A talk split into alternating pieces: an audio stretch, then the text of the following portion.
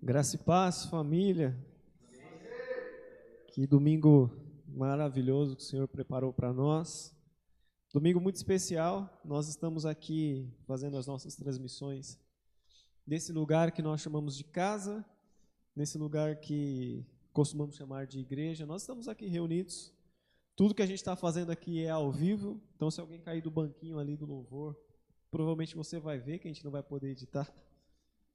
E isso é um sinal de que em breve a gente pode retomar os nossos cultos presenciais.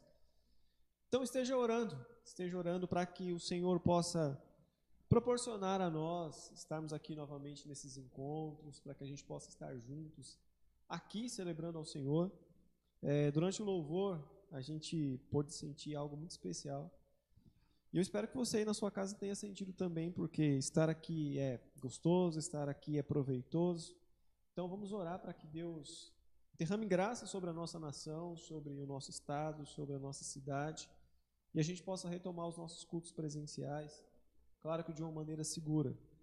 É, essa semana a gente foi alcançado por uma notícia ruim, de que os números da pandemia de contágio estão aumentando. Alguns especialistas apontam que nós estamos à beira aí de uma terceira onda.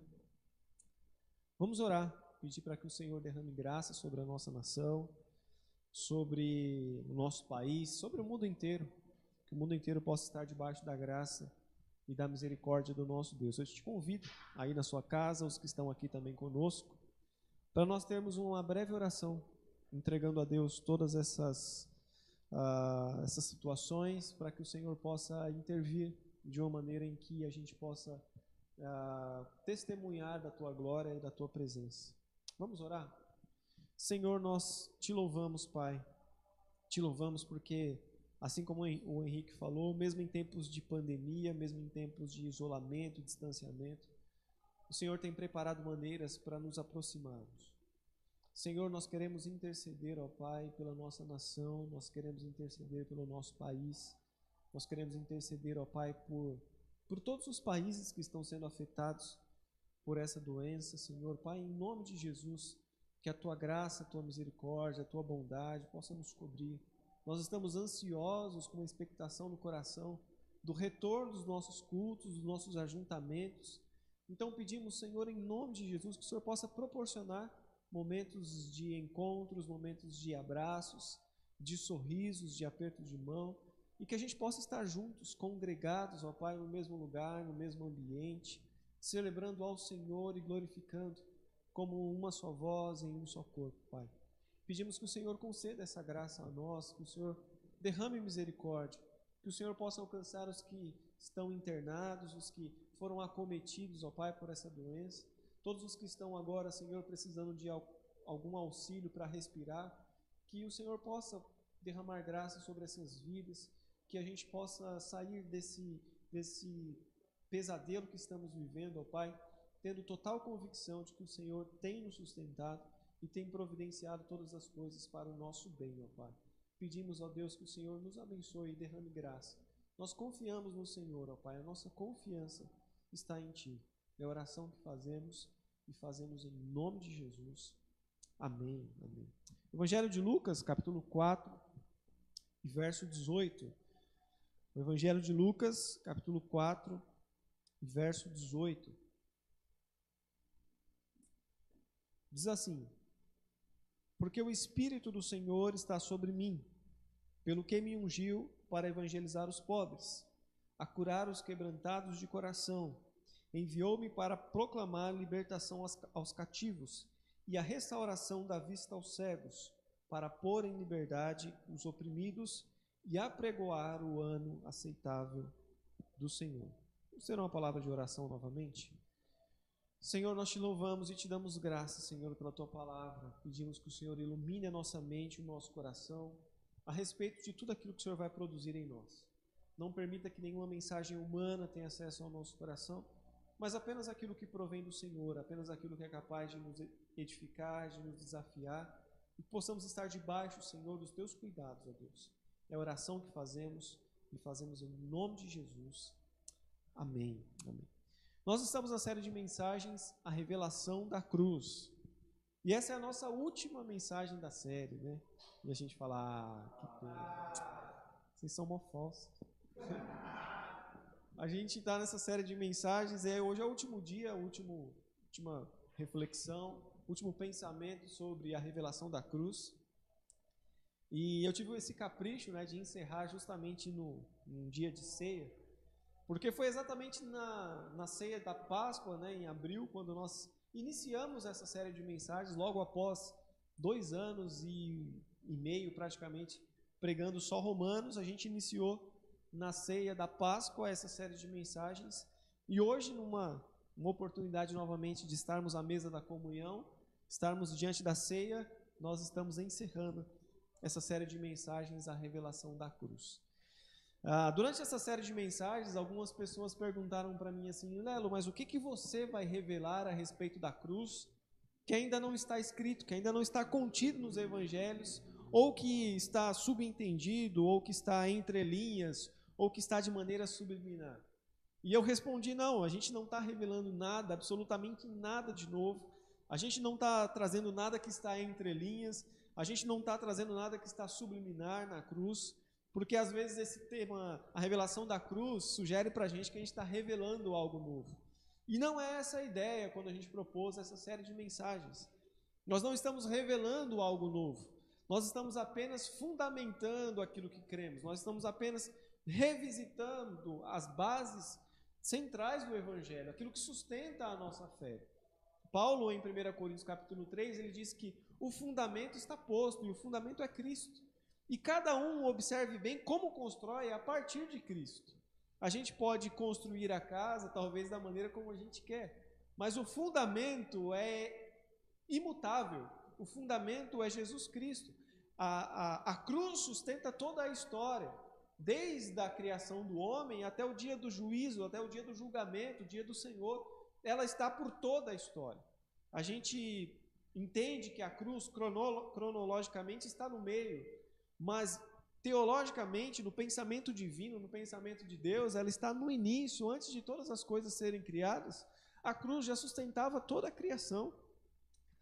João, em Apocalipse, diz que o Cordeiro de Deus foi morto antes da fundação do mundo. Então a cruz de Jesus, ela sustenta toda a história.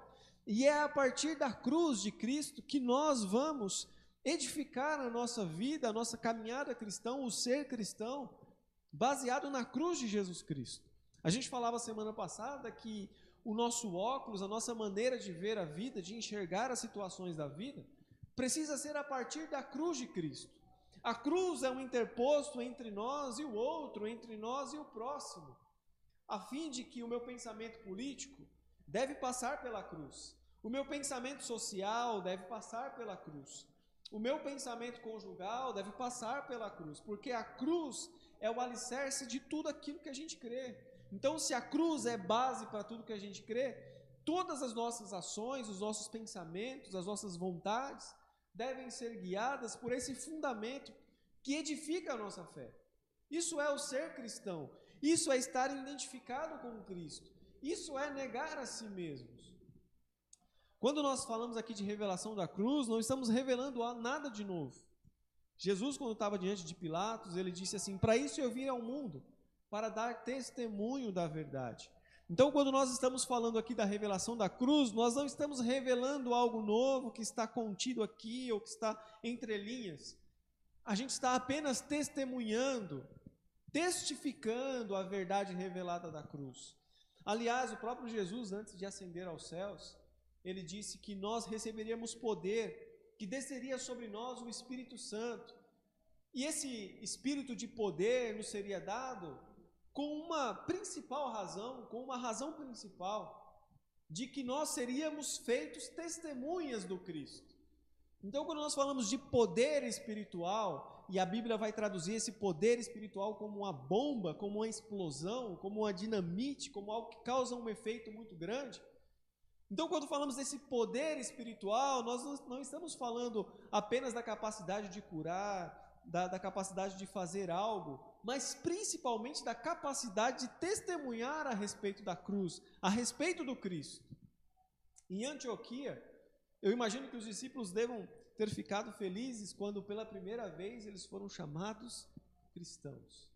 Porque se pareciam, porque andavam, porque falavam como o Cristo. Então, a, o que estamos falando é que nós estamos testemunhando, o poder espiritual nos foi dado para principalmente sermos testemunhas desse evangelho que salva, desse evangelho que transforma, baseado na cruz de Jesus. E hoje, se não me engano, é o terceiro texto apenas que a gente pega fora da crucificação.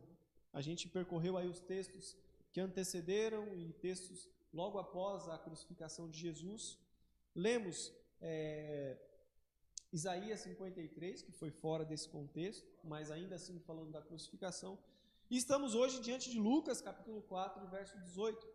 Jesus ele está passando por Nazaré e a Bíblia diz que era um sábado, ele vai até a sinagoga como era de costume, e ali o, o, o Shazam, o, o diácono da sinagoga, entrega para ele um livro, o livro de Isaías. E Jesus abre o livro de Isaías no capítulo 61. É lógico que na época de Jesus ainda não tinha essa divisão de capítulos, mas Jesus abre nessa parte do Isaías 50 e 61, que diz que o Espírito do Senhor está sobre mim, porquanto me ungiu para pregoar a, a, as boas novas aos pobres, para pôr em liberdade os oprimidos, para curar os quebrantados. E Jesus diz aí, acompanhe comigo, no verso 21 de Lucas capítulo 4, então Jesus passou a dizer-lhes: Hoje se cumpriu a escritura que acabais de ouvir. Então Jesus, depois de fazer essa leitura, Jesus se assenta na cadeira e diz: Hoje se cumpriu a profecia que vocês acabaram de ouvir. O que Jesus estava ali testificando é que ele era o ungido, o prometido, o anunciado pelos profetas. E Jesus diz: Hoje se cumpriu, vocês estão diante daquele que sobre ele está o Espírito. E se você voltar alguns versículos atrás, você vai ver que o Espírito acabara de descer sobre Jesus no batismo de Jesus.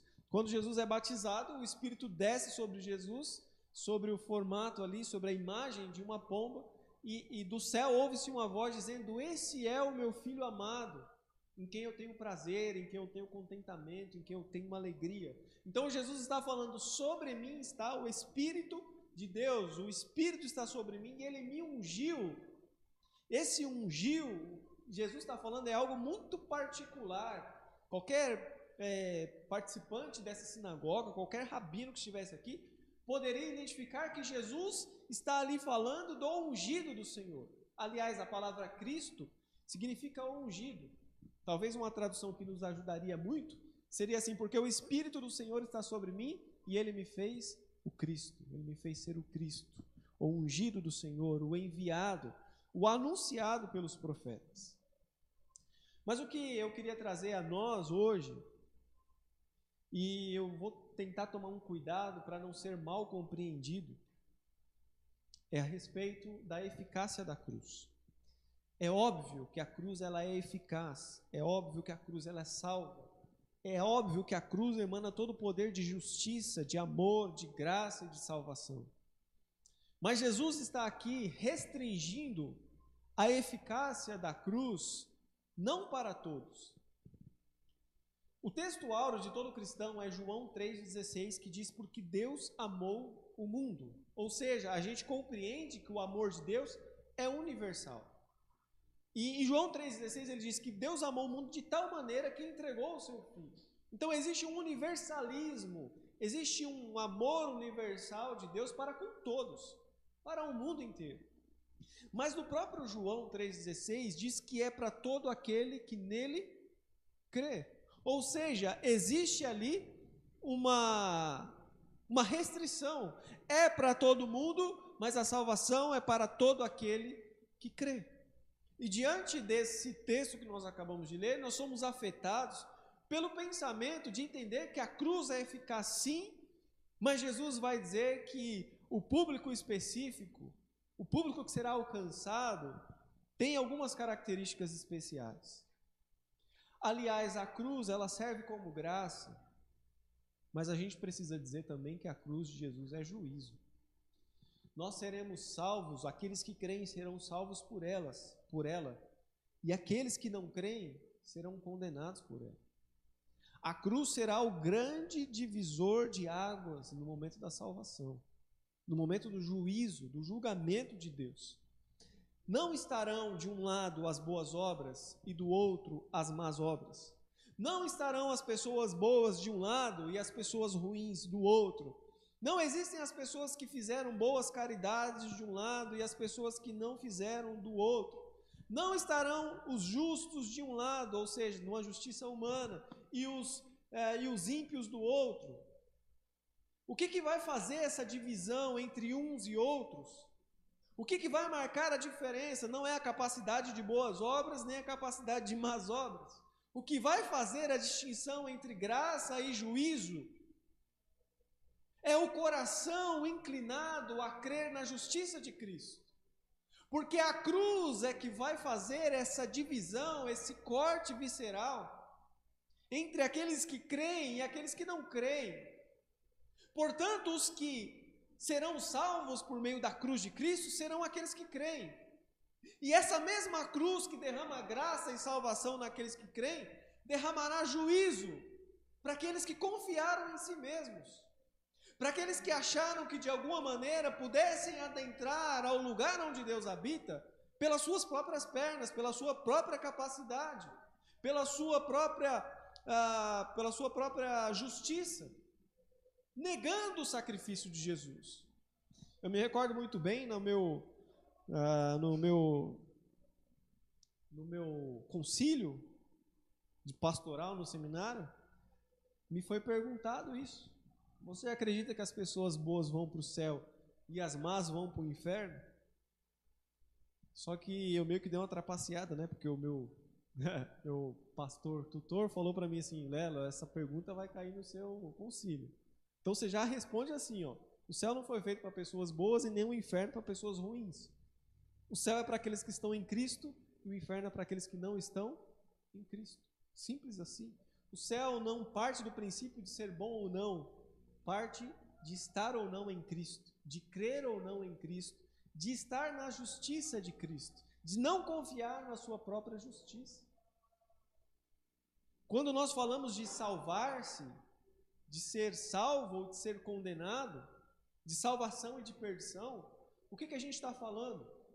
Se nós compreendemos que Deus é a fonte de tudo que é vivo, de toda a vida, automaticamente, ao negar o sacrifício da vida, ao negar o Cristo, eu estou me condenando à morte. Porque se a vida só pode ser possível por meio de Cristo, qualquer ato fora de Cristo é morte. Adão, no jardim, rompeu com a fonte da vida e o resultado foi morte. Por isso que o próprio Deus o alertou: não coma da, da árvore da ciência do bem e do mal, porque no dia que você comer, certamente morrerás. Então, é, eu espero ter sido muito claro a você de que a cruz ela está acessível a todos mas a cruz também servirá de juízo para aqueles que não creem. E nós nos apegamos a esse texto de Lucas 4,18, quando ele diz assim: O Espírito do Senhor está sobre mim, pelo que me ungiu para evangelizar aos pobres. A gente vai perceber, ao estudarmos esse texto, que Jesus parece ser alguém que não fala apenas para as coisas desse mundo. Porque é óbvio que Jesus está falando aos pobres, aos pobres financeiramente, aos pobres economicamente, mas também e principalmente, Jesus está falando de um outro tipo de pobreza. Jesus está falando de uma pobreza de compreender de que nós não temos nada a apresentar diante de Deus. Jesus está falando de que os pobres serão alcançados, porque talvez o pobre, economicamente falando, financeiramente falando, é esse cara que ele está desprovido de qualquer tipo de orgulho, porque ele não pode colocar sobre o seu dinheiro a confiança da sua salvação. Talvez aqueles que de alguma maneira são mais afortunados, Eles acham que o dinheiro deles podem comprar tudo, inclusive a salvação. E aí eles faz, fazem as suas doações, fazem as suas boas obras e acreditam que por meio disso eles poderão adentrar o reino de Deus. Mas Jesus está dizendo: não, o Espírito do Senhor está sobre mim e me ungiu para levar as boas novas aos pobres. E ser pobre, Jesus não está falando apenas da questão financeira, o que Jesus está falando é da questão espiritual, daquele que compreendeu que é pobre espiritualmente e que precisa ser completado pela graça do Cordeiro. Olhar para a cruz de Jesus como sendo uma boa notícia. Olhar para a cruz de Jesus como alguém que foi afetado pela impossibilidade de apresentar algo melhor ou algo maior do que aquilo que Cristo fez. Olhar para a cruz de Jesus desprovido de qualquer qualidade humana, de qualquer natureza, e olhar para aquilo como o único ato de justiça e graça capaz de salvar o homem pecador.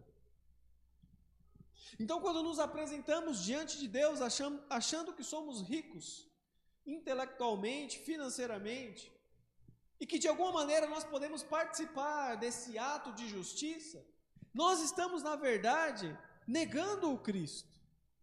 Quando nós achamos que a nossa riqueza diante dos homens nos coloca numa posição melhor e mais favorável diante de Deus, automaticamente nós estamos negando a justiça da cruz aquilo que Cristo fez na cruz. Então, sim, Jesus está falando dos pobres financeiramente, mas principalmente, Jesus está falando de uma consciência, de um entendimento, de uma pobreza de espírito, que só pode ser preenchida pelo Evangelho da Graça. É aquele pobre que compreendeu que não pode comprar absolutamente nada. Aliás, Jesus faz esse alerta às igrejas do Apocalipse, em especial à igreja de Laodiceia. Você acha que é rico, mas você ainda não compreendeu que você é pobre, cego e nu. A igreja de Laodiceia que se orgulhava da sua riqueza. E Jesus falou: vocês não entenderam nada. Vocês são miseravelmente pobres. Vocês estão cegos. Vocês estão nus. Ainda no verso 18, ele diz assim: Enviou-me a, a curar os quebrantados de coração. Quem que é alguém quebrantado de coração? Quem que é alguém que precisa de uma cura espiritual porque foi totalmente quebrantado? É aquele que olha para Deus e sabe que precisa de cura e que não está em condição, em posição de exigir absolutamente nada diante de Deus. Eu queria que você saltasse aí alguns capítulos para frente, lá para Lucas, capítulo 18. Evangelho de Lucas, capítulo 18 e verso 9. Dá uma saltadinha aí rapidamente algumas páginas para frente. Evangelho de Lucas, capítulo 18, verso 9. Diz assim, ó, propôs também essa parábola. Olha como que o texto é profundo. Propôs também essa parábola a alguns que confiavam em si mesmos, porque se consideravam justos e desprezavam os outros. Dois homens subiram ao templo com o propósito de orar, um fariseu e o outro publicano. O fariseu posto em pé, orava para si mesmo, dessa forma: Ó oh Deus, graças te dou, porque eu não sou como os demais homens, roubadores, injustos, adúlteros, nem ainda como este publicano. Jejuo duas vezes por semana, dou o dízimo de tudo quanto ganho. O publicano nem ainda ousava levantar o publicano, estando em pé, perdão, longe, não ousava ainda nem levantar os olhos ao céu, mas batia no peito, dizendo: Ó oh Deus, tende misericórdia de mim, pecador. Digo-vos que este desceu justificado para a sua casa, e não aquele, porque todo aquele que se exalta será humilhado, mas o que se humilha será exaltado. Jesus cita o que aparentemente é uma parábola, mas é estranho porque Jesus não não diz que é semelhante a alguma coisa quando ele vai iniciar o texto, ele começa dizendo certo homem. Então isso talvez evidencie que Jesus está falando algo real. Jesus está falando algo que provavelmente aconteceu. E olha como que o fariseu se coloca, né? Ele se coloca dizendo assim: a gente que é filho, a gente sabe, né? A gente fala assim, pai, como que o senhor se sente tendo um filho tão bom quanto esse? Como o senhor se sente tendo um filho tão zica igual eu, assim? Ah, eu, eu sou bom demais, pai. Graças eu te dou. Olha como eu sou fantástico. Olha como que minha justiça é boa. E a Bíblia diz que ele fala assim ainda. Eu te dou graça que eu não sou igual esse aqui que está do meu lado aqui. Isso aqui é uma miséria. Isso aqui não vale nada. E ele diz: Olha, eu faço coisas boas. E aí eu pergunto aqui: qual de nós, seja sincero, jejua duas vezes na semana? Poucos, né? Tem gente que fala assim: não lembro nem a última vez que eu jejuei, né? ainda mais quantas na semana. Ele dava o dízimo de tudo quanto ele ganhava. E ele diz: Eu não sou roubador. Engraçado como que o reino de Deus e a lógica do reino de Deus é um negócio radical, né? Porque ele diz assim: Eu te dou graça que eu não sou um roubador, eu não sou um ladrão. E para nós, mesmo conhecendo o evangelho da graça hoje, a gente às vezes olha para o ladrão e fala assim: Isso aí é uma miséria, né?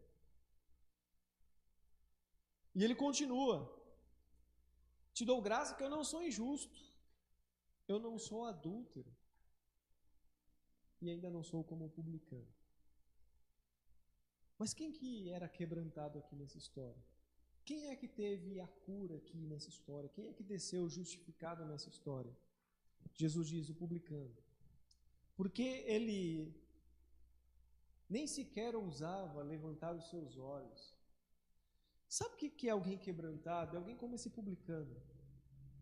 Que muitas vezes sente um pesar no coração de não ter coragem de contemplar a glória de Deus, de levantar os seus olhos, de orar com altivez, mas se quebranta diante de Deus porque reconhece a sua total condição de pecador. Porque a única coisa que ele deseja do Senhor é como esse publicano. Misericórdia, Senhor, tenha misericórdia de mim. Ele não está na condição, ele não está na posição de exigir nada diante de Deus, ele apenas diz: Misericórdia, Senhor, porque eu sou pecador. É aquele que olha para dentro de si mesmo e se enxerga em total falta diante de Deus e não vê nada em quem se apoiar e diz: Tende misericórdia. Eu podia pedir muitas coisas das suas mãos, mas eu quero te pedir uma coisa: tenha misericórdia de mim. O profeta Isaías diz para nós que se não fossem as misericórdias do Senhor, certamente nós seríamos consumidos.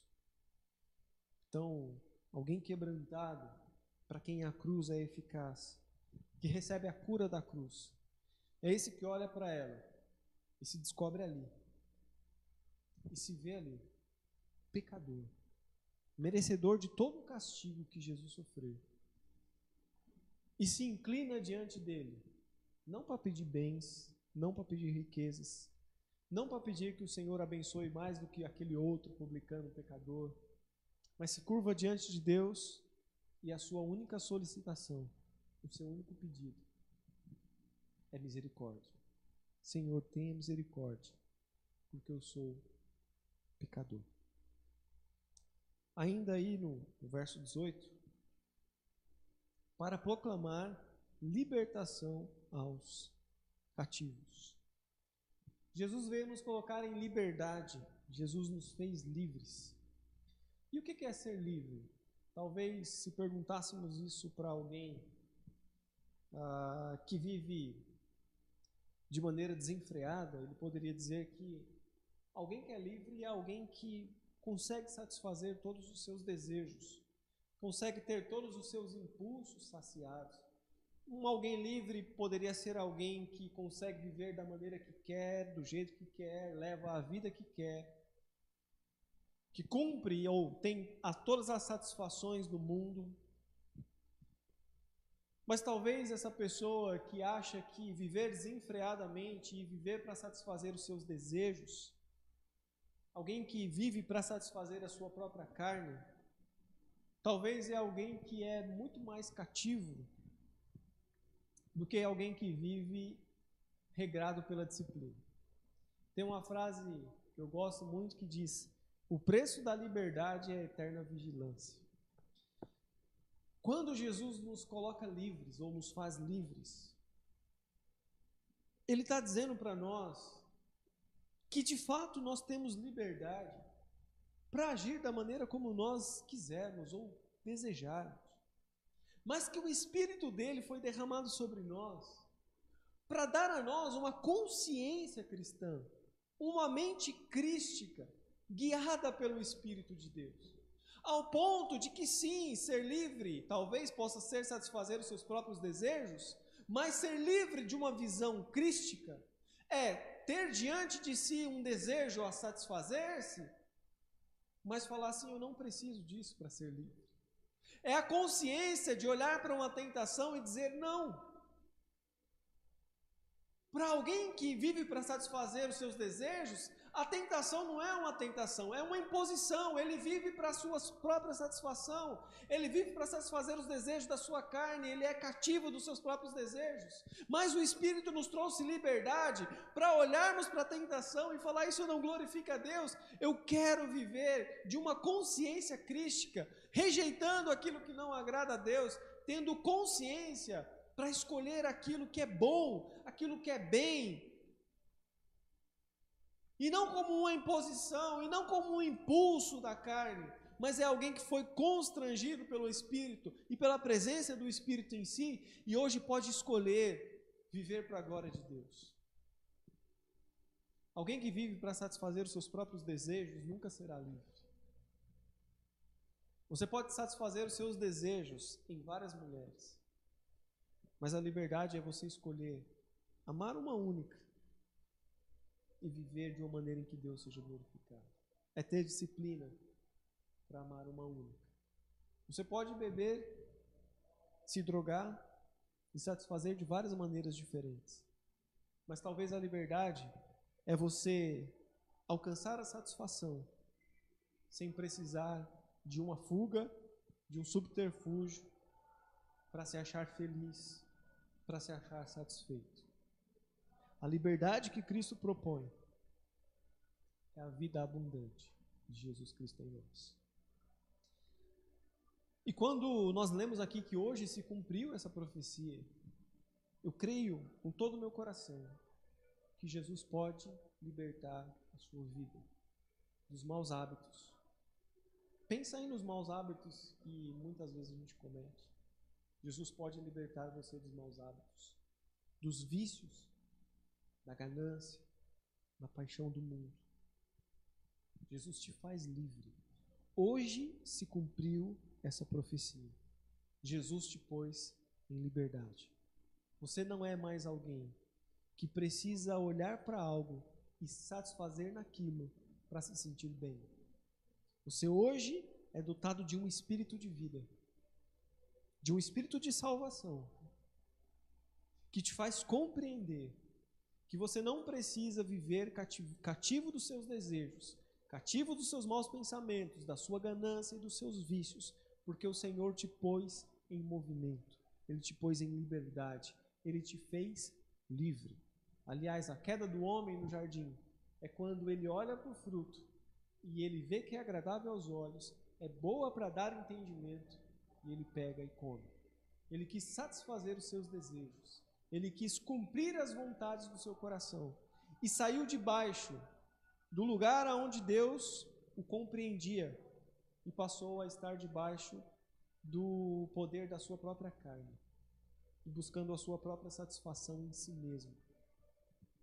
Mas esse vazio que temos não pode ser preenchido de maneira nenhuma por nada que esse mundo pode dar. Quando falamos de vida e de estar vivo, no contexto teológico, a vida só é possível a partir de Cristo Jesus. Por isso que Paulo, em Efésios capítulo 2, diz que antes nós estávamos mortos nos nossos delitos e pecados. Mesmo vivos, existentes, mas mortos nos nossos delitos e pecados. Mas aí veio o Espírito da vida. E aí agora sim, nós encontramos a vida de Jesus. Nós encontramos o Espírito da vida. Ele nos fez vivos, ele nos fez livres. Então que a gente possa compreender essa liberdade e entregá-la diante do Senhor e falar: Senhor, que eu possa falar como Paulo.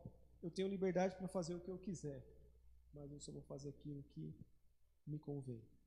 Tudo me é lícito, mas nem tudo me convém. Ainda no verso 19, no verso 18 ainda, perdão, Jesus diz assim: para restaurar a vista aos cegos Novamente, Jesus parece aqui estar transitando entre os dois mundos, né? o espiritual e o mundo físico.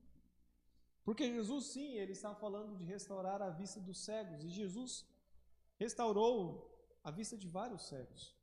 Inclusive, no capítulo 9 de João, se não me engano, Jesus cura o cego de nascença. E essa cura de Jesus do cego de nascença tem um impacto muito grande. Porque uma das profecias messiânicas, ou seja, uma das profecias ah, que testificaria o Messias, ou seja, se você quisesse saber se o Messias era aquele de, de verdade, de fato, o Messias seria aquele que seria capaz de curar um cego de nascença. E isso acontece em João capítulo 9. Então Jesus está ali testificando que de fato ele era o Messias, quando ele cura um cego de nascença. Os fariseus então ficam é, estarrecidos e vão fazer um, uma investigação a respeito dessa cura desse cego de nascença. E Jesus diz para eles: Olha, vocês que veem estão cegos, vocês que enxergam estão cegos, mas eu vim trazer visão, eu vim trazer claridade. O que Jesus está falando é: aqueles religiosos eles estavam cegos a respeito da palavra da verdade do Evangelho. Mesmo vendo, eles escureceram as suas vistas e não perceberam que o Messias estava diante deles. Eles não perceberam o Evangelho da graça, eles não perceberam o Evangelho de Cristo. A cegueira espiritual os dominou, ao ponto deles confiarem na sua própria justiça. E quando veio o Cristo, quando veio o Cordeiro de Deus, eles cegaram-se, tornaram-se cegos para a verdade por conta do seu orgulho. Jesus veio trazer cura dessa cegueira espiritual, ou seja, Jesus fez nos enxergar o evangelho da verdade. Jesus nos tirou desse momento de escuridão e a luz do Cordeiro de Deus brilhou na nossa vida e a gente pode enxergar agora que não habita bem nenhum em nós. Nós podemos enxergar agora com profunda clareza de que somos pecador e que não existe nada de bem em nós, senão o ato sacrificial de Jesus Cristo na cruz. Ainda assim, Jesus encerra aí no verso 19, dizendo: E apregoar o ano aceitável do Senhor. O ano aceitável do Senhor. Se você for lá para Levíticos, capítulo 25, você vai ler lá sobre, você vai ler lá sobre o ano do jubileu. O que é o ano do jubileu? A cada 50 anos, todo escravo hebreu que foi escravizado por causa de uma dívida, qualquer terra que foi arrendada por causa de dívida, após 50 anos, ela deveria retornar para os seus verdadeiros donos. Após 50 anos, ou no ano 50, o ano do jubileu, os escravos eles eram libertados, eles eram libertos. As terras eram voltadas aos seus ancestrais, aos seus verdadeiros proprietários. E era chamado de o ano do jubileu, o ano da liberdade. E é exatamente essa mesma expressão que Jesus utiliza aqui e que Isaías utilizou em Isaías 61, do ano aceitável do Senhor. Jesus está fazendo uma referência a esse ano. O que Jesus está dizendo para nós é que toda a sentença de morte, toda a dívida infinita que estava sobre nós, seria paga e o Senhor nos colocaria em aceitação diante de Deus. E que nós agora estaríamos livres diante de Deus. Toda a dívida foi paga, toda a pena foi cumprida. O Cordeiro de Deus extraiu de nós a célula de morte, a condenação de morte que estava sobre nós. Cristo cravou em si mesmo na cruz. Ele recebeu o impacto de toda a ira de Deus. Ele foi um interposto entre nós e a ira de Deus, e ele recebeu em si mesmos as agressões do pecado que cabia a nós. Ele nos fez favorável, ele nos fez aceitos diante de Deus. Ele veio dizer: esse é o ano aceitável, esse é o momento, esse é o tempo em que o Senhor vai te aceitar, esse é o tempo em que você estará livre, esse é o tempo em que o jardim será restituído e você viverá na presença de Deus, porque toda pena, toda dívida foi paga na cruz, não pesa sobre você condenação nenhuma. Cristo te introduziu eternamente na presença do Rei. Ele te conduziu à presença do Senhor.